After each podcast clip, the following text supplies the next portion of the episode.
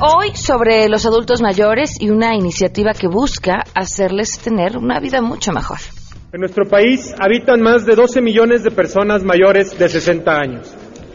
Adultos mayores que en su mayoría ya no pueden valerse por sí mismos y que tienen que recurrir en una de esas ironías de la vida al manto protector de sus hijos o de sus familiares. Oigan, y aprovecho para preguntarles, ahora sí que a los adultos mayores que nos escuchan, ¿cómo les gusta que les llamen? ¿Les parece correcta la palabra, demasiado política?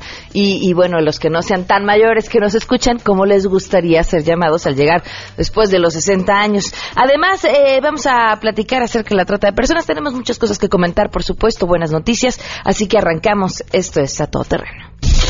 MBS Radio presenta a Pamela Cerdeira en A Todo Terreno, donde la noticia eres tú.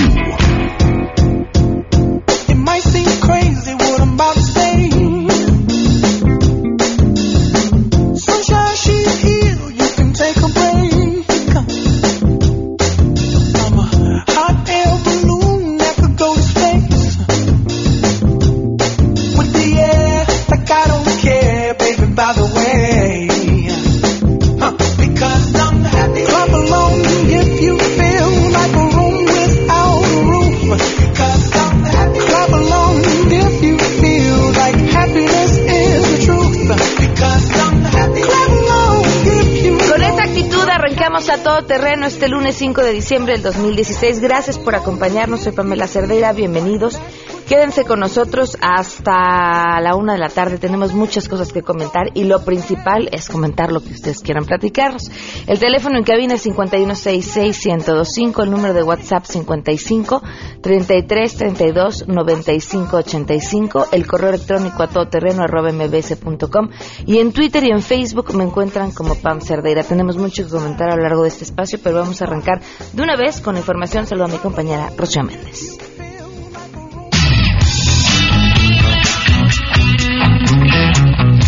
En 2016, casi 300.000 docentes, técnico-docentes y personal con funciones de dirección y supervisión se habrán presentado a las diversas evaluaciones realizadas por el Servicio Profesional Docente. En las cinco jornadas de evaluación de noviembre a diciembre de este 2016 han participado 52.976 sustentantes. La Secretaría de Educación Pública llevó a cabo la quinta jornada nacional de la evaluación en 30 entidades federativas y 131 sedes de aplicación a docentes, técnico-docentes, personal con función de dirección y supervisión que se registraron de manera voluntaria en la evaluación de desempeño, así como los que de manera obligatoria les correspondía participar por no haber obtenido resultados suficientes en su primera oportunidad presentada en noviembre del 2015 al término de su segundo año. También se aplicó la evaluación diagnóstica en 26 sedes de aplicación de 20 entidades del país. Se subraya que presentaron la evaluación del desempeño en educación básica 2029 de los 3.663 es decir, participaron el 60.33%. Les ha informado Rocío Méndez. El sistema de transporte colectivo Metro implementará un operativo en las líneas 1, 2 y 3 a partir de esta semana para proteger a los usuarios en la temporada de entrega de aguinaldos y compras de sus. Tras inaugurar el magno torneo navideño de ajedrez, el director del Metro, Jorge Gavin, indicó que en estas líneas existen 2.500 videocámaras que se concentran en esas estaciones, además de que los policías harán recorridos en los vagones, pero esto no ocurrirá en horas.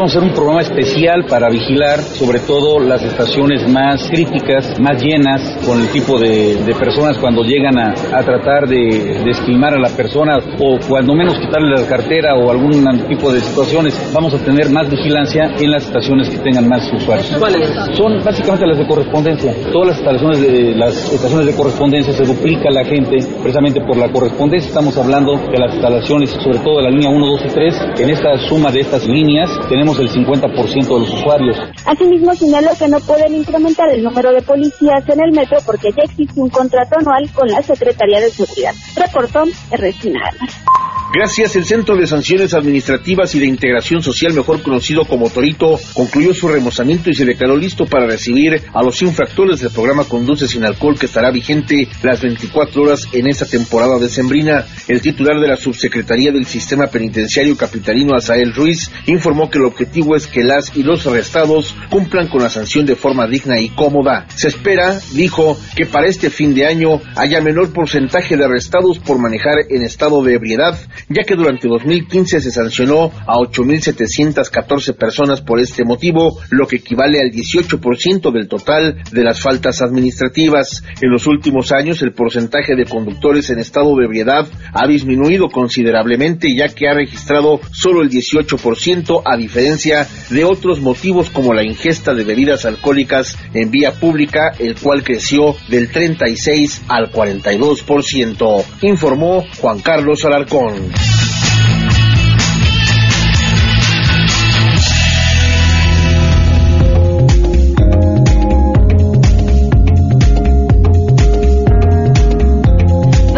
Con 10 minutos, vámonos con las buenas noticias.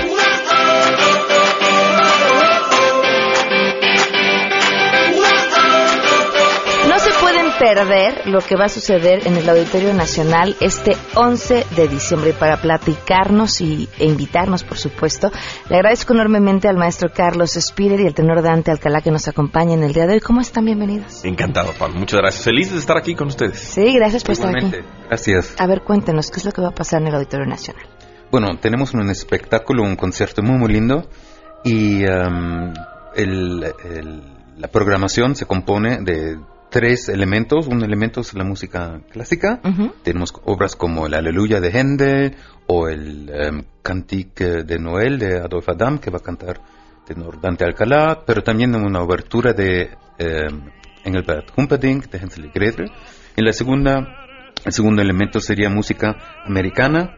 Um, tenemos obras de John Williams, Star of Bethlehem, Leroy Anderson, Carl Stroman y otras.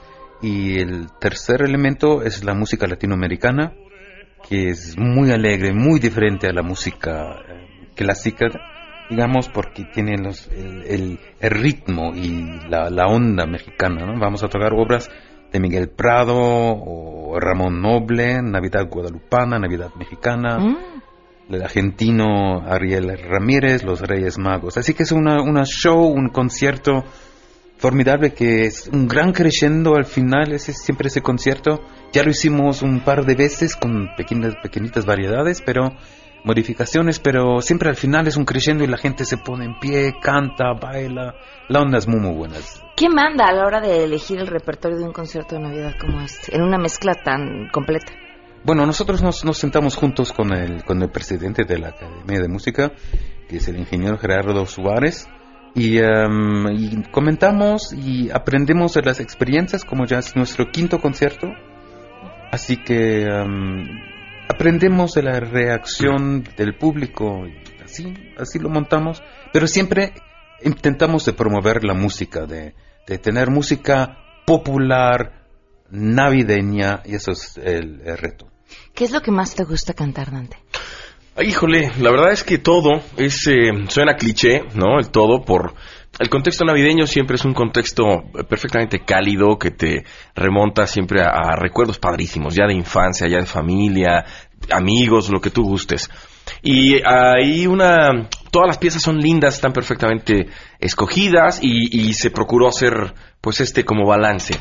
Pero la verdad es que cada una de ellas tiene su particular esencia, entonces interpretarlas, estar enfrente del micrófono y bueno, sentir esta orquesta extraordinaria, ¿no? Sinfónica de. Minería, este, dirigido aquí por mi, por mi amigo Carlos, ¿no? El maestro Spider, que es extraordinariamente bueno, siempre acompañándote, etcétera. Hace una atmósfera maravillosa. Ayer justamente comentaba que las canciones estas de eh, es una parte que se llama Merry Christmas México, en donde son piezas que hicieron también muy famosas estos crooners como Dean Martin, como eh, Frank Sinatra, como Sammy Davis, todos aquellos que conocemos, ¿no? Y que son tan, tan familiares para nosotros, dada nuestra vecindad con el país, ¿no? Este, del norte, con Estados Unidos. Entonces, yo tengo una gran historia también con esas canciones y me remontan chistosamente a la puesta del arbolito de Navidad para con mi familia, ¿no? Siempre ponían música. Siempre. Y hay un disco, mira ahora que amablemente me lo preguntas, un disco de Ray Conniff que existe en casa de mis padres todavía, ¿no? Un acetato, en donde lo poníamos siempre. Y era como el disco cuasi obligado, ¿no? De tradición, para poner el árbol de Navidad y en la cena se llama Amén de otros. Pero este, este era como muy, muy en particular. Ya si me preguntas, por ejemplo, el famoso Cantique de Noel, pues es mucho más lírico, es una música más, un poquito más solemne, siempre hablando de este nacimiento de Jesús, ¿no? Y después, si te remites a la cuestión latinoamericana, pues es fiesta pura, Claro. Es que además la capacidad que la música tiene para transportarse, transportarte una serie de sensaciones y emociones, sobre todo en esta época en la que uno ya sale y donde el- los olores, las luces, eh, Claro. El atascador, el periférico, los centros comerciales. Pero la mayoría de estos eh, te generan sensaciones muy positivas, pero no me puedo imaginar lo que te va a generar sentarte en el Auditorio Nacional con esta orquesta maravillosa, con esta selección tan cuidada eh, y, bueno, por supuesto con estas voces. Muchas gracias. Sabes que yo sí creo algo, eh, y lo comentaba también de algún modo. El propósito, y que sí se, y sí se convierte, porque sí pasa, Pam, eh, cuando estás ya sentado en la butaca, todos los corazones que están de las personas de la orquesta, el del director, el público, los elementos del coro, que son 10 coros los que están ahí acompañándose, es una cantidad de voces impresionante. Y, y el de un servidor, todos estos corazones se vuelven uno solo junto con el del público. Ese es el propósito. ¿Me entiendes? Lograr precisamente que este sentimiento se unifique y que de alguna manera logremos, bueno, la, alegría de todos. Pues entonces la invitación maestro es para este 11 de diciembre. Correcto, 11 de diciembre a las 6 de la tarde en el Auditorio Nacional. Y déjeme decir una cosa más, Sí. porque nosotros dos, Dante y yo, tenemos la experiencia de, de esos conciertos navideños, que justamente estoy muy orgulloso de comentarlo, em, que nosotros el año pasado Sí, sí. somos galardonadores de Lunas del Auditorio. Para este concierto que hicimos en el 2014, recibimos el año pasado, ese premio de las lunas. Así que somos muy orgullosos y funciona muy bien y, y siempre, siempre nos divierte de, de hacerlo. El, el espíritu el- es, es muy, muy bueno, muy, muy bueno. Pues ahí está la invitación al público. Mucho éxito otra vez. Otra, que sea otra luna más. Ojalá, muchas gracias. Los esperamos a todos. Te A esperamos, todos. Pam, por favor, Sote. Y va a ser un viaje maravilloso. No se lo pierdan, por favor. No se lo pierdan. Muchas gracias. 12 con A ustedes. 16. Vamos a una pausa y volvemos.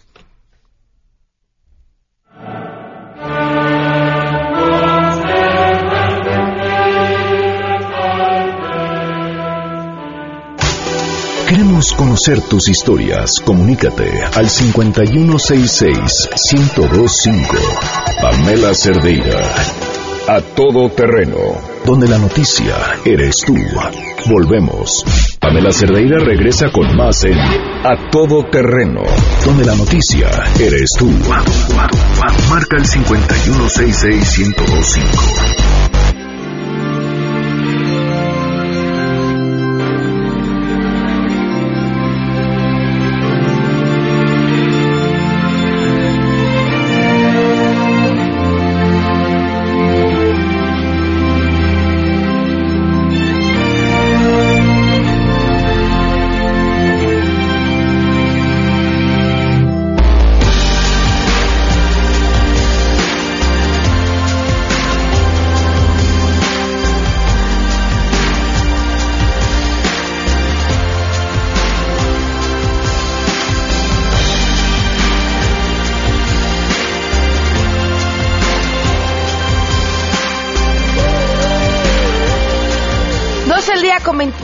Minutos. Continuamos a todo terreno. Hace mm, unos días inició una petición a través de change.org eh, reclamando un artículo, el artículo 21 de la, del proyecto de la nueva constitución de la Ciudad de México, que habla acerca del valor del- de la propiedad privada.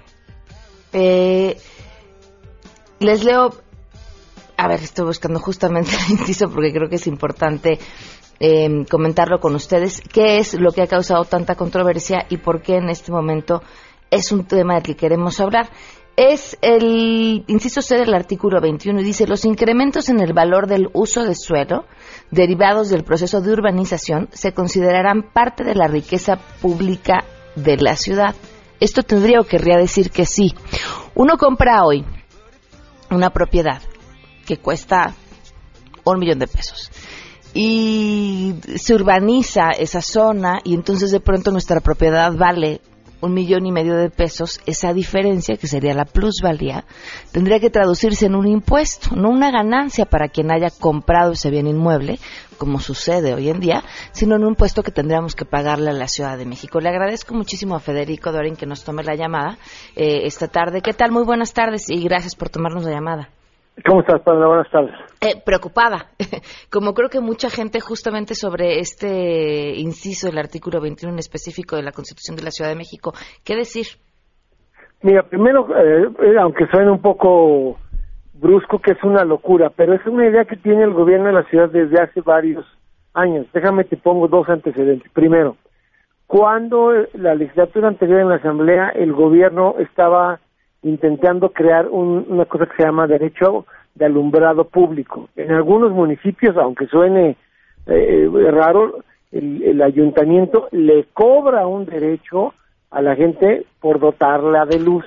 Y buscando recaudar dinero, querían empezar a cobrarnos en la ciudad por darle luz a las vialidades, y bajo el argumento, digamos, de transitar de consumo de alto voltaje de luz a estas eh, eh, luminarias LED que tienen menor consumo. Y después, cuando hicieron eh, la reforma a- de Avenida Mazarik, de lo que el gobierno llama una rambla barcelonesca, le intentaron subir el predial a todos los comercios y vecinos de las inmediaciones de Mazarik, con este mismo argumento, que es, como está más bonito Mazarik y como gracias a lo que yo invertí, ahora tu propiedad va a valer más, pues te voy a subir el predial. No lo lograron hacer en la Asamblea Legislativa cuando estaba yo ahí de coordinador de la legislatura anterior y están burdamente tratando de hacer vía la Constitución lo que no lograron pasar por la Asamblea en la legislatura anterior y que no se han atrevido a presentar en la actual porque ahora tienen pues una conformación todavía más frágil. En la anterior tenían mayoría y ni así se atrevieron a votarlo e impulsarlo, ahora que no son mayoría, me refiero al gobierno de la ciudad y el PRD, pues mucho menos. Ahora, pero del, del predial a convertir la plusvalía en un impuesto hay una diferencia abismal. Por eso, pero es una locura. Ver, mira, el PAN promovió hace muchos años, te estoy hablando entre 97 y 2000, una reforma al artículo 115 constitucional, que es el que habla de los municipios, Pamela, y estableció, buscando fortalecer la hacienda municipal, que el cobro del predial fuera con base en el valor de mercado y no en el valor catastral, porque sí había simulaciones de gente, pues que su propiedad valía por si algo dos millones, pero en el catastro pues valía por si algo uno doscientos, y luego cuando la gente remodela su casa o le amplía o le o, o le mejora los acabados en alguna remodelación, no le avisa al gobierno y, y- y tiene plusvalía. Pero por eso se cambió la cuestión. Hoy día, si tú y yo pagamos el predial con base en lo que tu casa y la mía vale a valor de mercado, ¿para qué quieres la plusvalía? Si el gobierno invirtiera y valiera más tu casa y la mía producto de la infraestructura pública, pues solito el mercado va a reconocer la apreciación de tu propiedad y de la mía. No hay necesidad de la plusvalía. Esto de la plusvalía es, en primera, un doble tributo. En segunda, tan poco eh, claro que no sabe cómo se va a aplicar. Y a mí me da la teoría de que lo que quiere el gobierno es hacerle la chamba a los desarrolladores inmobiliarios. Te pongo un ejemplo.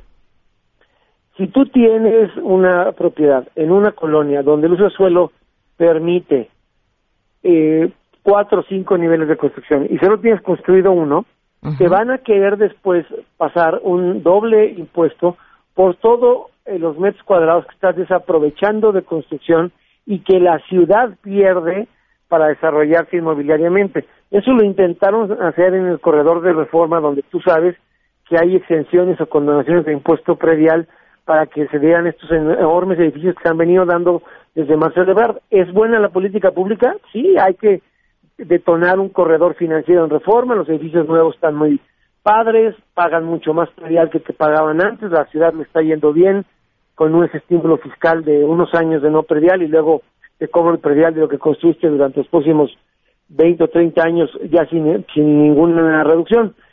Pero eso también hace que los desarrolladores anden obligando a todo el mundo a vender su casa para poder construir eh, estos eh, grandes edificios con estímulos fiscales. Y esta medida busca algo similar también en términos de si tú me estás inhibiendo el desarrollo de la ciudad que crezca hacia arriba, te voy a trazar un gravamen, como lo hace ya en el impuesto predial, que si alguien tiene jardín, pues le cobran más por lo, en la ironía por lo no construido que por lo construido, para tratar de que la gente este, se le considera rica no tenga jardín y se construya más metros cuadrados. Pero son estas visiones de los gobiernos que se dicen de izquierda que eh, pues no tienen ninguna consistencia ideológica ni razón jurídica. Sí, porque una, ahora una medida como la que está planteada en el proyecto del constituyente, me imagino también eh, acabaría eh, desincentivando la, a la industria inmobiliaria, inmobiliaria, la inversión sobre la industria inmobiliaria. ¿no? Mucha gente invierte en compra de bienes inmuebles porque después tendrá una ganancia, pero si esa ganancia se traduce en un impuesto, ¿quién va a querer poner su dinero ahí? No necesariamente, ¿eh? Mira, es el argumento de la, de la, eh, del PRD, la izquierda y el gobierno nacional. Pero no necesariamente, porque ya la ley obliga al desarrollador inmobiliario a generar obras de mitigación y esta cosa que se conoce como la contribución de mejoras. El mejor ejemplo que te puedo poner es Hueyatlaco. Hueyatlaco tú la conoces muy bien. Esa calle no es una calle para las personas que viven a los costados de la calle. Es una calle, calle que le dio plusvalía al fraccionamiento de Bosque Real y que construyeron los desarrolladores para facilitar el acceso a Bosque Real a sus compradores de esos terrenos. Esa calle la hicieron los particulares. Es un ejemplo de cómo la ciudad le puede exigir a un desarrollador que haga una obra de mitigación o una contribución de mejoras a cambio del impacto urbano de la nueva construcción. Ah, lo que yo te digo es al revés. Lo que puede terminar pasando es que lo que hoy tienen la obligación de dar, si no gratis, pero sin generarte a ti y a mí el nuevo impuesto para mitigar el impacto urbano de lo nuevo que construyen, ahora, a la medida de que se va a grabar, pues se lo van a trasladar los desarrolladores al que, al que les compre, bajo el plurito de que la propiedad es más cara y en el contrato de compraventa, pues el avalúo lo tendría que reflejar no es una medida correcta, yo no creo que sea una medida correcta y sí creo que al contrario, se va a prestar a mucha corrupción adicional sobre cómo haces la contribución de mejoras y cómo la reflejas o no en el valor de la nueva propiedad. Exacto, porque además ese es otro tema, ¿no? Cómo garantizar que ese impuesto lo que fuera termine traduciéndose en lo que debería. Ahora, eh, ¿qué, posibilidades tiene de pasar esto así a través de la Asamblea? Mira, para ser muy franco, si el PRI eh, se sostiene en lo que ha dicho públicamente, no va a pasar, porque se requieren dos terceras partes del constituyente eh, y por lo que yo he escuchado, en el PAN tenemos la convicción de que no debe de pasar este precepto de la plusvalía, lo hemos platicado el grupo de los 14 eh, diputados al constituyente que coordina Santiago Krill, el PRI ha dicho públicamente que no acompaña la propuesta, y si el PRI y el PAN Ah, eh, se mantienen en lo dicho, pues puede que tenga mayoría absoluta, es decir, quizá eh, la mitad más uno, pero no tendría los 66 votos que requeriría para ser aprobada. Ya el constituyente ha fracasado un par de veces que no somos 68 votos, tú lo sabes muy bien, en nombramientos administrativos y en el reglamento que se tuvo que posponer por esas disposiciones. Así que si no está PRI PAN acompañando la propuesta de la mano del PRD o de la mano de Morena, no es viable para efectos de su aprobación. Claro. Bueno, pues estaremos al pendiente. Muchísimas gracias por habernos tomado la llamada. No, de qué, y muy atentos porque se puede examinar mañana el dictamen que presentó el diputado Provencio, que fue propuesto por el PRD, lo contempla en sus términos, es decir, a favor, pero se discute probablemente mañana ya ese dictamen. Ah, pues estaremos al pendiente. Muchas gracias. Hasta luego. Federico Donning, 12 del día con 30 minutos. Cambiando de tema, también un tema importantísimo que hemos tratado en este espacio en diferentes ocasiones, el de la trata de personas. Eh, uno de los negocios ilícitos, por supuesto, más lucrativos en el mundo. Eh, y que en, en este país eh, pues no podemos decir muchas cosas buenas de, del combate a este delito. Sobre todo porque hay estados en los que si uno voltea y ve el número de sentencias, eh, estados donde la delincuencia tiene niveles importantes, las sentencias sobre trata de personas dejan mucho que desear. Y saludo a mi compañero Juan Carlos Alarcón, que justamente nos preparó algo especial sobre el tema. Juan Carlos, muy buenas tardes. Efectivamente, Pamela, gracias. Eh, muy, buenos, muy buenas tardes. Gobiernos panistas y priistas como el de Baja California Sur, Colima, Nayarit, Tamaulipas y Zacatecas son las únicas entidades federativas en el país que en seis años sus poderes judiciales locales no han emitido una sola sentencia por el delito de trata de personas. Informes recabados por Noticias MBS con datos de tribunales superiores de justicia estatales revelan que de 2009 a 2015 los estados que solo han generado una sola sentencia por este ilícito son Campeche, Durango, San Luis Potosí y Yucatán. En tanto, Coahuila y Sinaloa son solo dos, Nuevo León y Quintana Roo tres, Aguascalientes y Guerrero cuatro sentencias, Morelos cinco, Michoacán, Oaxaca y Querétaro seis sentencias, mientras que Guanajuato, Hidalgo y Tabasco siete, Chihuahua nueve y Jalisco solo doce sentencias condenatorias.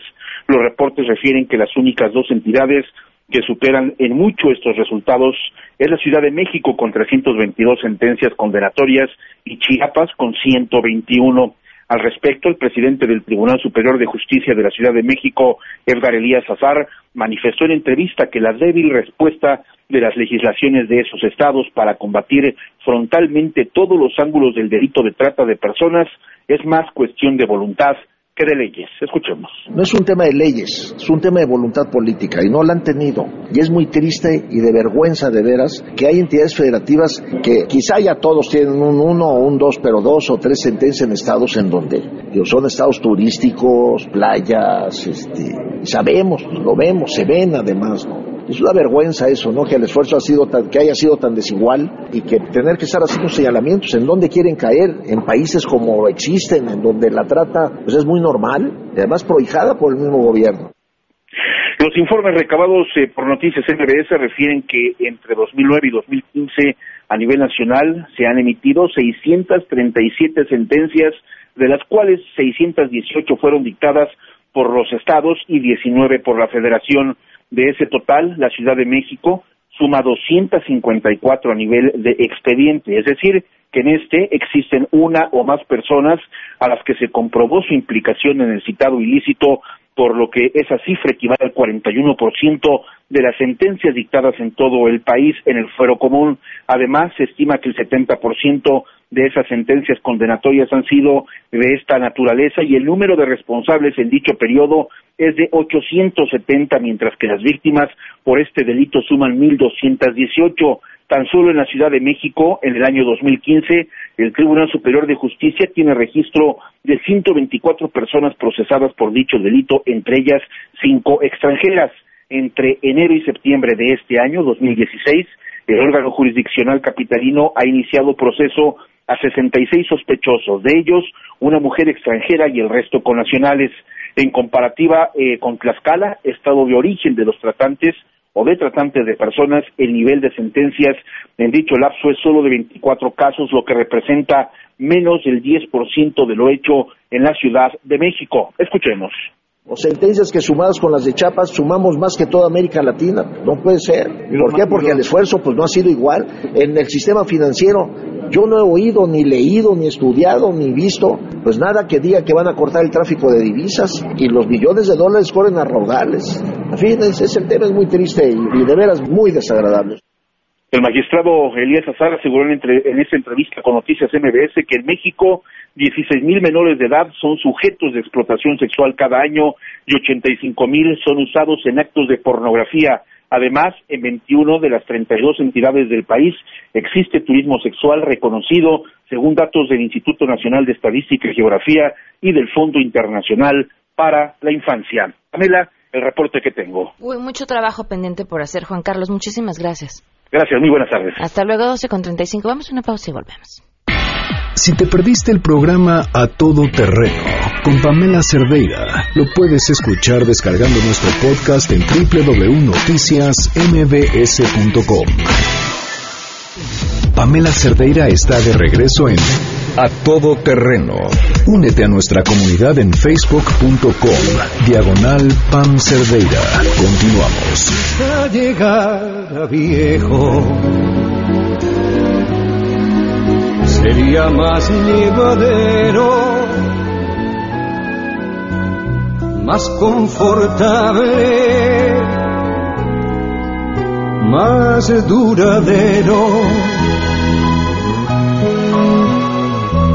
Si el ayer no se olvidase, 12 del día con 41 minutos. Les preguntábamos eh, al inicio de este espacio de llegar a la tercera edad. ¿Cómo les gustaría que les llamaran? Porque me parecía que el término adulto mayor era demasiado políticamente correcto. Y cuando uno es demasiado políticamente correcto, termina siendo todo lo contrario.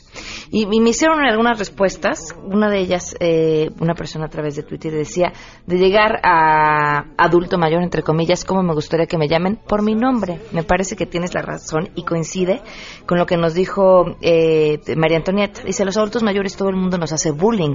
Yo ando en andadera y los taxistas no me dan servicio. Voy por la calle y no, no se hace un lado. Entonces tengo que gritar para que me atiendan porque todo el mundo ignora a los viejos. Beatriz González dice, yo pienso que lo correcto es que las personas mayores nos llamen señor o señora. Punto. Le agradezco enormemente al diputado Waldo Fernández que esté con nosotros. Bienvenido. ¿Qué tal, Pamela? ¿Cómo estás? Saludos a ti y a tu auditorio. Gracias por acompañarnos. ¿Qué, ¿Qué es lo que te propones en este tema que sin duda es importante? Y de verdad yo no esperaba obtener respuestas de, de tanta de molestia eh, tan rápida. Fíjate que ahorita que mencionabas eso, una pequeña reflexión. Estoy leyendo un libro que emitió el Senado de la República. Se llama Los discursos que nos dieron patria. Y Melchor Ocampo eh, hablaba en un discurso y decía que el problema de México era la educación y la falta de cultura cívica de los ciudadanos. Años después estamos estancados en lo, Lo mismo, mismo. ¿no? Lo- por lo que acabas de mencionar. Y, y esa parte es fundamental. Lo que nosotros buscamos con esta iniciativa es un reconocimiento a nuestros ancianos, adultos mayores, eh, eh, abuelos, eh, como, como el término ¿A, a ti cómo te correcto. gustaría que te llamaran? Pues a mí por mi nombre, aunque mi nombre está muy feo, ya ahí aprovecharía para cambiármelo. No, pues evidentemente por tu nombre, porque me parece que, e incluso hasta sin la reverencia del usted. Me parece que el usted también a veces pone una distancia entre las personas y creo que, que el tutear a alguien le permite estar en, en confianza. Nosotros lo que hicimos es, es presentar esta iniciativa, ya fue aprobada por los diputados eh, por unanimidad y ya se pasó al Senado, pero me parece que, eh, que una política pública sin recursos es demagogia. Entonces, ¿qué es lo que estamos haciendo? En el caso concreto de Nuevo León, en, ahora en este PEF que acaba de, de pasar, logramos asignar 48 millones para este tema, crear las estancias de día para adultos mayores en Nuevo León, que va a ser un plan piloto que si nos va muy bien, pues vamos a traerle los resultados al Senado para que vean cómo está funcionando y, también, ¿por qué no?, a las áreas, al, a- al INAPAMP y a las áreas encargadas de la seguridad social para que vean cómo funciona y si realmente eh, funcionó. Y si no, bueno, pues eh, también reconocer que es una, una política que no pudo ser impulsada. ¿Por qué?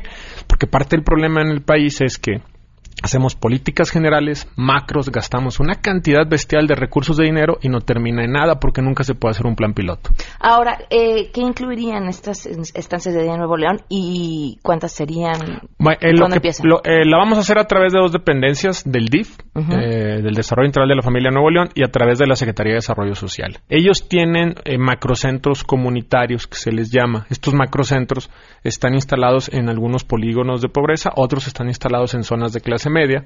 Y lo que hacen ahí ellos eh, reciben a, a niños en el tema de guarderías, dan atención médica a las comunidades. Entonces ahí vamos a insertar estas estancias de día para adultos. ¿Eso que va a provocar? 50 millones o 48 millones no es tanto dinero, pero ya hay infraestructura, nos vamos a montar en esa infraestructura. Segundo, en la parte de equipamiento también ya tienen algo, algo ellos armado, entonces lo que vamos a hacer es un intercambio donde yo te doy un recurso para que tú lo puedas aplicar y vamos a, a inaugurar estos centros. Yo al menos, el proyecto se habla de 28, yo al menos esperaría eh, 10 a 14 en este año que viene, una vez que podamos empezar a ejercer el presupuesto. Y si se dan los 28 sería excelente. Ahora, si no se necesita infraestructura, ¿cómo se utilizarían esos 48 millones? Eh, La, la realidad es que sí se necesita infraestructura, la vamos a intercambiar, porque evidentemente ellos van a poner el gasto corriente. Es decir, la enfermera, el doctor, el maestro artístico, que ya está ahí en muchos casos, nada más lo van a, a intercambiar para los adultos mayores. Y en algunos casos, pues vamos a tener que rehabilitar una obra, una construcción, o igual hasta hacer una construcción. Es parte de lo que hemos estado platicando. La idea es que hagan que en las estancias. Que en las estancias el adulto mayor, primero que nada, reciba atención médica, que se distraiga con personas De de, su edad. de su edad, ¿no? Que eh, se sienta útil teniendo algún tema de expresión artística o incluso participando en clases artísticas. Y, ¿por qué no? Eh, en una segunda etapa pudieran hasta participar activamente en nuestros centros comunitarios trabajando, ¿no? En beneficio pues de si hay niños de guardería o hay algunos niños con discapacidad o otro tipo de personas que se pudieran ellos interactuar. Esa es la idea general. La, esta eh, segunda parte todavía no estaba visualizada, solamente la primera, que reciban atención médica, eh, se puedan entretener, temas de cultura y convivir con adultos esta parte que me parece que es además la, más idealista del proyecto, que ya me habías comentado alguna vez, pero fuera del aire, y no tuvimos la oportunidad de compartirlo con el público, que no eh, nace de un lugar donde ya se está llevando a cabo, en el que justamente las personas mayores eh, conviven todo el tiempo con estos niños y la forma en la que se relacionan les brinda muchísimas cosas a los dos. Sí, mira, cuando tú presentas una iniciativa, yo hago un video explicativo de cada iniciativa lo subo a mis redes sociales y eso me genera contacto. A veces me regañan. Me pasó con las personas que tienen una discapacidad auditiva diciendo me está usted utilizando términos inadecuados y tuvimos que modificar el video. Pero en el caso de adultos mayores me contactó una persona que radica en Canadá y me dijo, en Canadá hay modelos donde el adulto mayor participa trabajando realmente cuidando a niños de guardería y entonces le vas formando a los niños eh, pequeños la figura del abuelo y, él se siente útil y el niño pequeño está recibiendo calidez y sobre todo aprende a respetar a las personas mayores, que hablabas tú en un principio de la cultura cívica, ¿no? que a veces eh, eh, lamentablemente vemos más a nuestros adultos mayores, y lo digo de manera muy cruda, como un estorbo que como una parte que te pueden aportar cosas positivas simplemente con la experiencia que tienen. Y, y la otra es que en gratitud a lo que hicieron, este país se lo debemos a ellos, ¿no? Tengo una pregunta que hacerte, pero vamos a una pausa y ahorita platicamos. Mi duda es, nada más la planteo antes de irnos a la pausa, eh, en esta importancia en la que hay que cambiar comportamientos partiendo de la educación, de cómo somos como sociedad, eh, ¿qué tendría que hacerse? Y te lo pregunto especialmente a ti, que puedes hacerlo desde el punto de vista de la creación de las leyes hasta, por supuesto, en el día a día con, con la comunidad. Volvemos. Si tienes un caso para compartir, escribe a todoterreno.mbs.com. Pamela Cerdeira es a todo terreno. En un momento continuamos. Estamos de regreso. Síguenos en Twitter, arroba Pam Cerdeira, todo terreno, donde la noticia eres tú. Continuamos.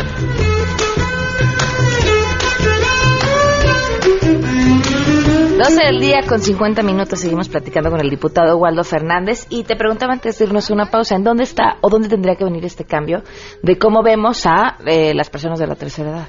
Fíjate que, que es un cambio generalizado lo que se tiene que hacer. Yo tengo la oportunidad de estar dando conferencias en diferentes universidades de la República Mexicana como presidente de la Comisión Bicameral de Seguridad Nacional y hablamos justamente de la cultura de la, de la seguridad nacional y hablamos de temas que ya no ya los jóvenes ya no mencionan patriotismo, nacionalidad, compromiso con tu, con tu país. Y me parece que esa es la punta de la pirámide donde tendríamos que trabajar todos. Primero que nada en fortalecer las instituciones y cambiar la visión de modelos educativos. En Brasil, en los libros de texto de primaria te hablan de seguridad nacional. En México las desaparecimos estos temas como el civismo, ¿no? Entonces me parece que es donde tendríamos que retornar a hacer un reconocimiento a lo positivo que tiene el país ¿no? Y trabajar fortaleciendo instituciones, entendiendo que las instituciones no son las personas. O sea, el titular de una institución va, no, no va a estar toda la vida, pero si fortalece los mecanismos de esa institución, funciona. Y en esta parte es, me parece que los jóvenes que son mucho, muy activos en las redes sociales, ¿no? Eh, eh, criticaba en una conferencia que digo, es que ustedes son muy activos en redes sociales, pero detrás de la computadora darle enter es bien sencillo. Es muy fácil. No, salgamos a protestar, a reclamar, a decir, pero también a proponer. Y creo que es la parte que tendríamos que trabajar. Y la realidad es que nosotros, los que estamos en la parte política o somos líderes políticos, tenemos que entender que tenemos que generar liderazgos eh, positivos para el país que no hay. Si no generamos un liderazgo positivo y empezamos a cambiar ciertas inercias, no vamos a solucionarlo. Y es un poco lo que yo he venido pretendiendo hacer desde la, desde la Comisión Bicameral y con algunas otro tipo de actividades, regresando a la parte política esta de hagamos las cosas buenas por la gente buena, regresemos con responsabilidad social, trabajemos por ellos. No todo el mundo está en las mismas condiciones de poderlo hacer, pero pues vamos a ver, al menos pues el esfuerzo estoy haciéndolo yo, yo me voy a quedar tranquilo que lo intenté. Tenemos más comentarios. Eh, Michael Caballero dice, el término correcto para los adultos mayores de 60 es viejo, porque estamos en la etapa de la vejez. El envejecimiento es un proceso que inicia con el nacimiento y termina con la muerte. Entonces no debemos tener miedo a llamarle viejo al viejo. Lo que no debemos hacer es compararlos con bebés y debemos cuidarlos con calidad y calidez. Carlos Roldán, eh, diputado, le invitamos a que se dé una vuelta por los programas de Cedesol de 65 y más para que vea el trato tan indigno que se le da al adulto mayor al solicitar su miserable pensión de 1.100 pesos bimestrales. Los adultos mayores de 65 años tenemos miedo de que bajen las pensiones a más del 50%. Sí, eh, lamentablemente en la reducción presupuestal, aunque no se consideró este rubro, eh, sí existe el temor fundado de que pueda haber un recorte más adelante en el tema presupuestal. Y pues la verdad es que la pensión es no ridícula, pero es que no vives Sí, con no, esa no, no cantidad. sirve no sirve para, nada. Eh, y, a, y a veces te sale más caro incluso las comisiones de los cajeros. Ahora, ¿qué tendríamos que hacer con la vejez? Porque una opción es esta, eh, que puedan emplearse para que estén ocupados, para que se sigan sintiendo productivos. Y creo que es un tema cultural en nuestro país. En Estados Unidos, la vejez se piensa como llegar a esa edad del retiro para ahora sí disfrutar, viajar. Nadie pensaría, ni de locos, ponerse a trabajar y desde nuestro punto de vista darles una opción de empleo es, es hacerlos vivir bien. Sí, eh, es un tema que hay que modificar en varias cosas. En Estados Unidos es la edad de oro. Aspiras a llegar a esa época porque ya no vas a trabajar. En Europa incluso también ya está sucediendo lo mismo, viajan mucho. Pero ¿qué problemas tenemos? Primero es un tema cultural. Durante nuestra vida activa de jóvenes, nuestros empleadores realmente juegan contra nuestras pensiones. Porque te pagan por fuera una cantidad, tú lo aceptas sin darte cuenta el daño que te está haciendo en la posteridad, cuando no vas a poder tener una pensión real conforme a lo que de- devengaste. El segundo punto es que nuestro sistema de pensiones, pese a que se ha venido fortaleciendo, aún no le genera al ciudadano confianza y al día de hoy no conozco un sistema de pensiones que haya quebrado fuera de los que agarran del fondo de maestros, es- pero que tienen un cariz político porque el que maneja el fondo es el mismo sindicato, que entonces hay un, una, eh, un conflicto de intereses. Entonces, tendríamos que entender como ciudadanos que hay que fortalecer nuestro sistema de pensiones para también exigir que estas pensiones se den. Al día de hoy, insisto, no ha habido una que yo recuerde que haya Claro. eh, quebrado de las, de las privadas, ¿no?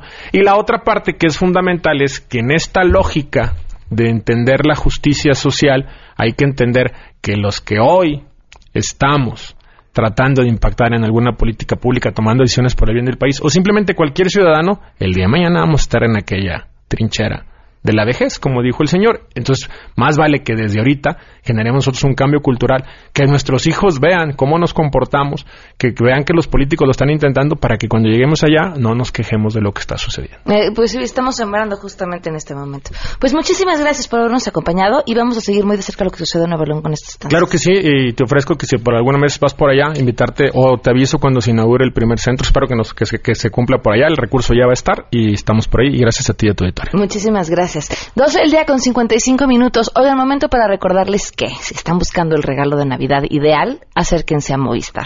Van a encontrar una gran sorpresa porque al comprar un teléfono y recargar 200 pesos, se van a poder llevar unos lentes de realidad virtual que están espectaculares, divertidísimos para toda la familia. Eh, van a poder viajar desde donde se encuentren, así sentaditos en su casa, a los lugares que nunca antes imaginaron. Y justamente para utilizar los lentes necesitan un teléfono, así que se agarran paquete completo y eligen vivir una Navidad diferente eligiendo Movistar. Que tengan una excelente semana. Nos escuchamos mañana en punto de las 12 del día. Se quedan en compañía de Alejandro Cacho. Soy Pamela Cerdeira. Adiós.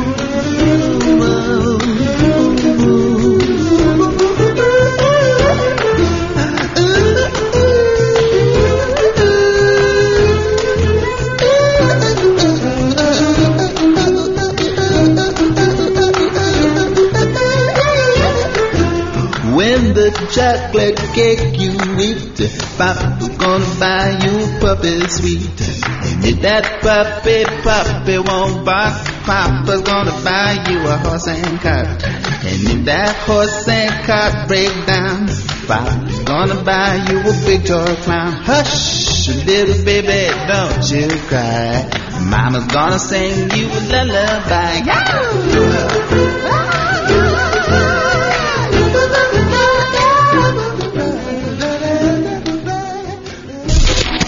MBS Radio presentó a Pamela Cerdeira en A Todo Terreno Te esperamos en la siguiente emisión, A Todo Terreno, donde la noticia eres tú. MBS Radio, en entretenimiento, estamos contigo.